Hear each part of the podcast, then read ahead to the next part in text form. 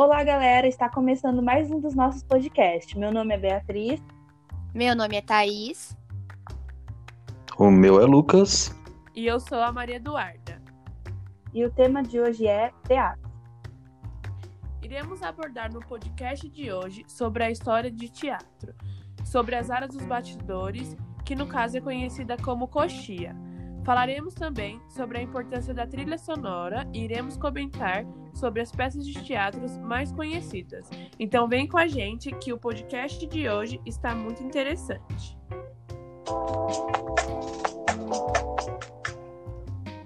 O teatro teve sua origem no século VI a.C., na Grécia, surgindo das festas dionisíacas, realizadas em homenagem ao deus Dionísio, deus do vinho, do teatro e da fertilidade. O teatro grego, que hoje conhecemos, surgiu, segundo historiadores, de um acontecimento inusitado, que foi quando um participante desse ritual sagrado resolveu vestir uma máscara humana, ornada com cachos de uva, quando ele sobe em seu tablado em praça pública e diz: Eu sou Dionísio. Assim, Todos ficaram espantados com a coragem daquele ser humano. Colocar-se no lugar de um deus, ou melhor, fingir ser um deus, coisa que até então não havia acontecido. Pois um deus era para ser louvado, era um ser intocável. Este homem chamava-se Tespes, considerado o primeiro ator da história do teatro ocidental ele arriscou transformar o sagrado em faz de conta, o ritual em teatro. Pela primeira vez, diante de outros, mostrou que poderíamos representar o outro. Este acontecimento é o marco inicial da atuação dramática. Olha, uma peça teatral não é feita apenas pelos atores que aparecem no palco, Outras pessoas também participam da peça, mesmo que elas não estejam aparecendo. Elas são fundamentais para que o espetáculo se realize. Por exemplo, as pessoas que montam a cenografia, os figurinos, que fazem as maquiagens, os cenários, que fica na iluminação e que cuida da sonoplastia também.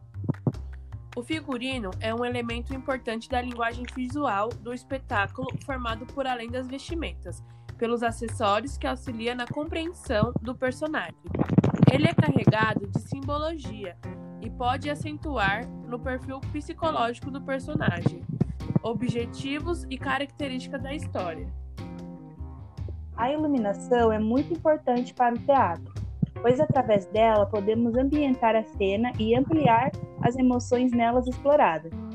É fundamental que o iluminador conheça bem o texto e as marcações cênicas determinadas pelo diretor do espetáculo. No meu conceito, é uma das partes principais do teatro. Quem fica na iluminação tem que ficar sempre atento a todo momento. Não pode perder sequer uma fala ou uma ação da apresentação. Muito mais do que decoração e ornamentação, a cenografia é técnica técnica de organizar todo o espaço onde as ações dramáticas são encenadas. A cenografia é, é a parte mais importante do espetáculo, pois ela ambienta e ilustra o espaço-tempo, materializando o imaginário e aproximando o público da representação. A cenografia cria e transforma o espaço cênico. O cenógrafo é aquele que cria o cenário.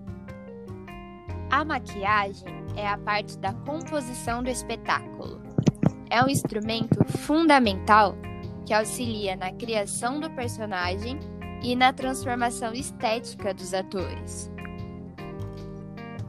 E por último, no meu conceito, um dos pontos mais importantes em relação aos bastidores é a sonoplastia. A sonoplastia é um conjunto de sons que auxilia para enfatizar as cenas e as emoções dos autores. Autores não, né? Atores. A sonoplastia trabalha os elementos sonoros, ajudando a envolver o público na construção de imagens e sensações. As músicas e sons utilizados devem estar intimamente ligados ao que acontece na cena. A sonoplastia deve estudar o tempo e depois acompanhá-lo passo a passo. A sonoplastia é aquele que compõe e faz o funcionar os ruídos e os sons de um espetáculo teatral. Resumindo, a sonoplastia é conhecimento através do som e a criatividade, sensibilidade e a paixão pela arte.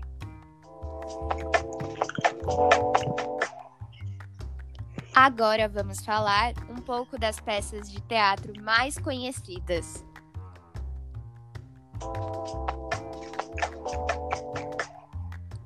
Bom, a primeira não podia ser nada mais nada menos que Romeu e Julieta, um clássico de William Shakespeare, que retrata a impossível história de amor entre dois jovens, filhos de duas famílias rivais. Para ficarem juntos, os jovens tentam suicídio, mas o plano do casal não é concluído de forma original. Romeu e Julieta é uma peça que todo mundo já ouviu falar, mesmo sem ter assistido. A segunda que vamos falar é o Quebra-Nozes. O clássico balé russo faz uma história de fantasia e romantismo. A protagonista Clara ganha um quebra-nozes de seu padrinho, com o formato de um soldado. O brinquedo da menina acaba sendo quebrado por seu irmão e ela vai consolar o objeto até dormir. Logo, Clara sonha que o quebra-nozes ganha vida e leva para diversos locais mágicos. O fim da peça fica na concretização de suas fantasias, mas de uma forma diferente. Em terceiro, vem uma das peças mais conhecidas e assistidas no mundo, que é o Lago dos Cisnes. Um espetáculo famoso, que já ganhou, inclusive, versões no cinema. Fala da história de amor entre um príncipe e uma princesa. O rapaz se apaixona pela nobre, que foi enfeitiçada por um mago e a transformou em um cisne branco, que só volta à forma humana à noite. O enfeitiçador ainda tenta arranjar o casamento entre o príncipe e a sua filha, o cisne negro. Mas uma reviravolta muda totalmente o percurso da história. É uma peça de teatro bastante emocionante, que sugiro eu a todos assistirem um dia. A peça de teatro mais conhecida no Brasil é uma peça de comédia que se chama, acredite, Baixou um Espírito em Mim, que é dirigida por Sandra Pera.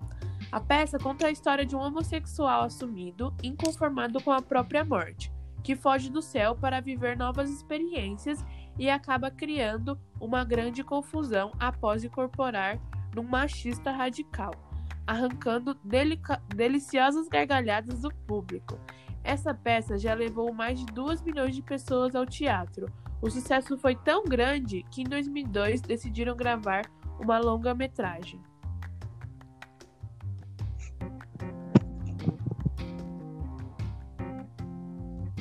é isso. Vamos gravar. Ih, meu É. só aqui deu 9h55. Vamos, vamos. Então, eu posso falar sobre uma peça que é, tipo, bastante importante pro cenário brasileiro? Opa, fica à vontade. Então, tem uma peça que eu lembro de ter lido o roteiro dela na época que eu fazia teatro na escola. Eu não apresentei essa peça, eu apenas li ela para poder ter um pouco mais de embasamento. Que é O Bem Amado. É uma peça escrita por Dias Gomes. E ela é, tipo, ela até é, como eu posso dizer, esse, essa peça, barra livro também, porque já foi transformada em livro e até em filme, é cobrada em vestibulares. Ela fala sobre um homem que ele se candidata a prefeito em uma cidade pequena do interior. E ele, a campanha dele é feita em cima de tipo que ele quer fazer um cemitério na cidade, porque a cidade não tem cemitério. E aí, quando a cidade não tem cemitério, eles precisam levar o morto pra uma cidade bem longe e enterrar lá. Aí ele fala: Não, eu vou fazer um cemitério aqui. Aí ele constrói lá. E o. Aí o que acontece é que ninguém morre. Ninguém mais morre naquela cidade. Aí os. O, a população começa a cobrar ele, falando que foi uma construção inútil e tudo mais. Aí o que ele faz? Ele começa a fazer de tudo para fazer alguém morrer naquela cidade. Aí a peça é tipo, ela trabalha bastante com a ironia e coisas assim, saca? É uma peça bem legal. Principalmente o filme também. O filme também vale a pena ver. Interessante, essa daí eu nunca ouvi falar, não. Ela é cobrada Eu também vestibular? É, então. É cobrada em vestibular, eu estudei ela. Então, tem uma que é cobrada em vestibular que eu gosto muito, que é Memória Póstuma de Brás Cubas, que é um Sim. romance desenvolvido por Machado de Assis. Eu não sei se vocês já ouviram falar. Já. Já.